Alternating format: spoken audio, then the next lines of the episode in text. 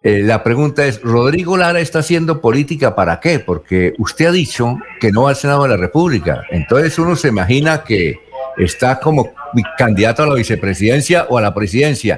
Eh, eh, ¿Cuál es el enfoque de su campaña?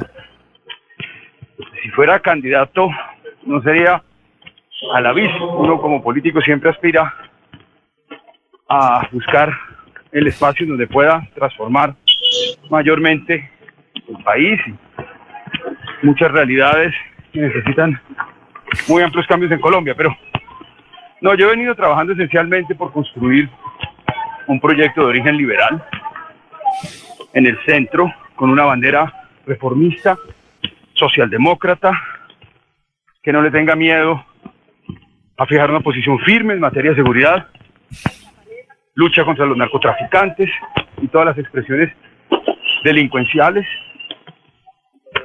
Pero pues en general, esa ha sido la línea, ese es el propósito, y yo creo que una vez se definan canales de participación política como ese espectro de origen liberal que cope el centro, se pueden pensar en candidaturas. Mientras tanto, es necesario construir el proceso político.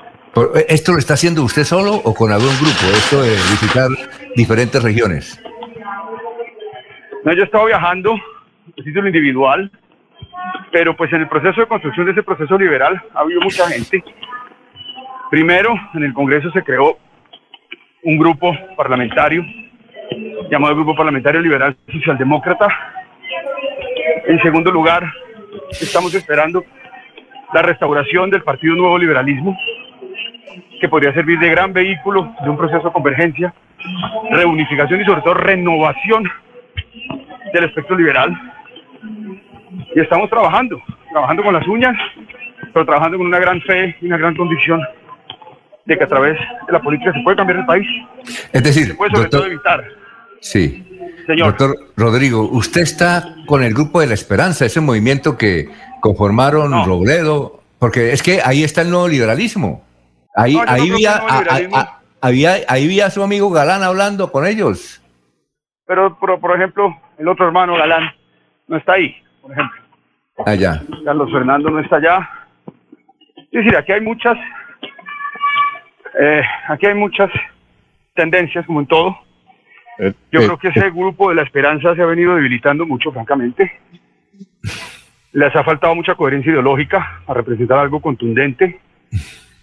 Y creo que un poco la, la incoherencia por, por las diferencias que existen en su interior de tipo ideológico hace que sea muy difícil que fijen posiciones firmes, comunes. Entonces, eso yo creo que ha debilitado bastante a ese grupo de esperanza. Bueno, doctor Rodrigo, doctor Rodrigo eh, le va a preguntar el periodista Jorge Caicedo que él, a diferencia suyo, ya se bajó el avión y está en el hotel en Santa Marta. A él, ¿cuál es la pregunta de Jorge para el doctor Rodrigo? Con los buenos días para el senador Rodrigo Lara, Alfonso. Es que eh, le acabo de decir que mm, el Carlos Fernando Galán no está dentro del grupo de la coalición de la esperanza, sin embargo su hermano, el ex senador Juan Manuel Galán, sí se encuentra. Pero ellos tienen un trabajo unido en pro de buscar eh, nuevamente la personería jurídica para el Partido Nuevo Liberalismo. Es decir, o sea, ¿a nombre de quién va a estar entonces el nuevo liberalismo eh, dentro de la coalición o fuera de la coalición? ¿O también ya comienzan con divisiones dentro del mismo? No, mire, a ver, yo qué creo. Yo creo que eh, todavía estamos, eh, todavía falta algún tiempo para hablar de mecánica. Yo nunca, es decir, yo creo que es un error empezar una campaña de cara al 2022 pensando inicialmente en la mecánica de las coaliciones. Los que han empezado hablando de mecánica y mecánica, yo creo que no han podido arrancar ni, ni posicionarse correctamente, porque a la gente no le interesa la mecánica. A la gente le interesa conocer las ideas, las causas ideológicas que se defienden y los programas que se derivan de esas convicciones ideológicas.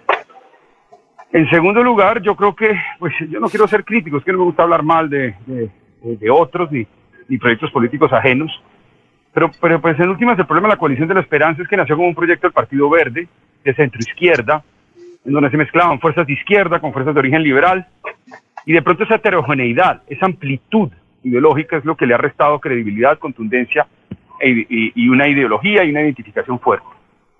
Yo creo francamente que todavía falta que pase mucha agua bajo el puente. Eh, es, yo creo que la, verdadera convergencia en el centro es una convergencia de tipo liberal, no de izquierda, pero sí reformista, sí socialdemócrata. Yo creo que eso es lo que se va a terminar configurando muy pronto. Se va a terminar configurando en las próximas semanas y meses, porque las fuerzas que mejor interpretan, que mejor interpretan esa realidad. Alfonso. doctor Rodrigo. Doctor Rodrigo. Sí, aquí estoy. Mire, doctor Rodrigo. Mire, doctor Rodrigo, venga, le hacemos esta ah. pregunta. Es que resulta que ustedes hace como unos 15 días votaron, usted y otros votaron a favor del ministro de, la Defensa que le estaban haciendo una moción de censura en el Congreso que finalmente no tuvo éxito.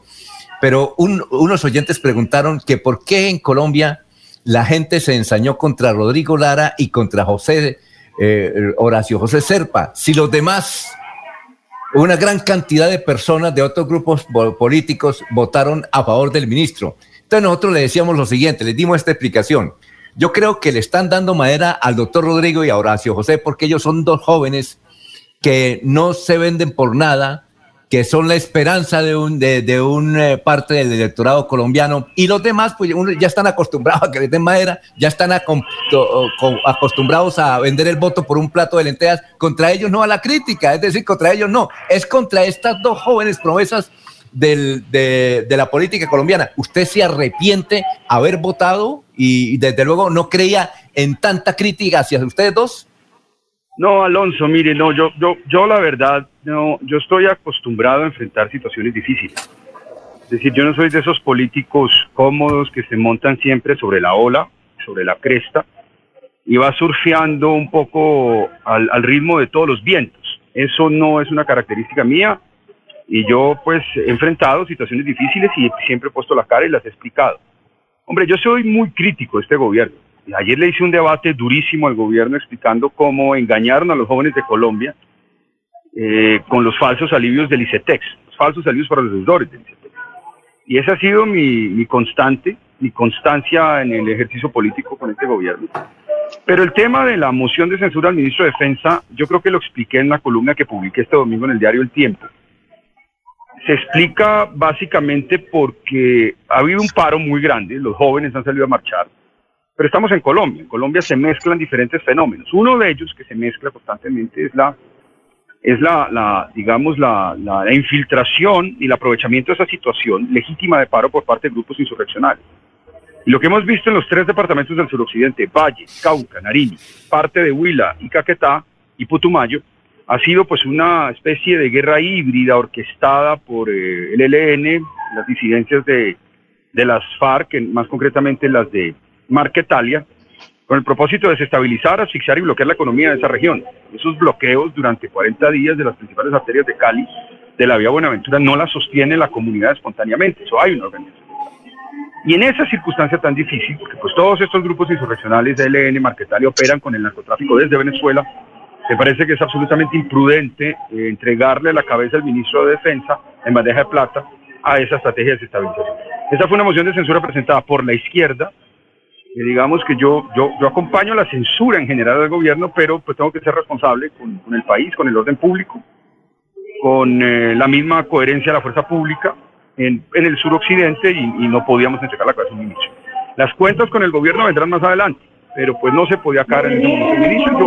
Yo, yo podría haber votado como un tibio, como la coalición de la esperanza. Yo podría haber votado, podría haber ausentado el debate.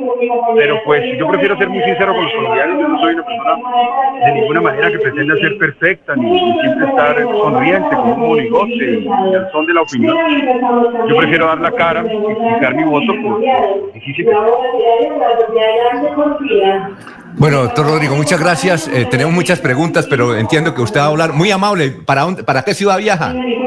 Para Bucaramanga. ¿Dónde va a estar en Bucaramanga? Tengo diferentes reuniones, eh, tengo un almuerzo con los empresarios, tengo unas reuniones privadas, tengo reuniones con los sectores sociales, saludar amigos esencialmente. Bueno, perfecto, muy amable, éxitos y estaremos pendientes de su campaña. Muy amable por la entrevista. Gracias a ustedes, muy amables como siempre, un gran abrazo.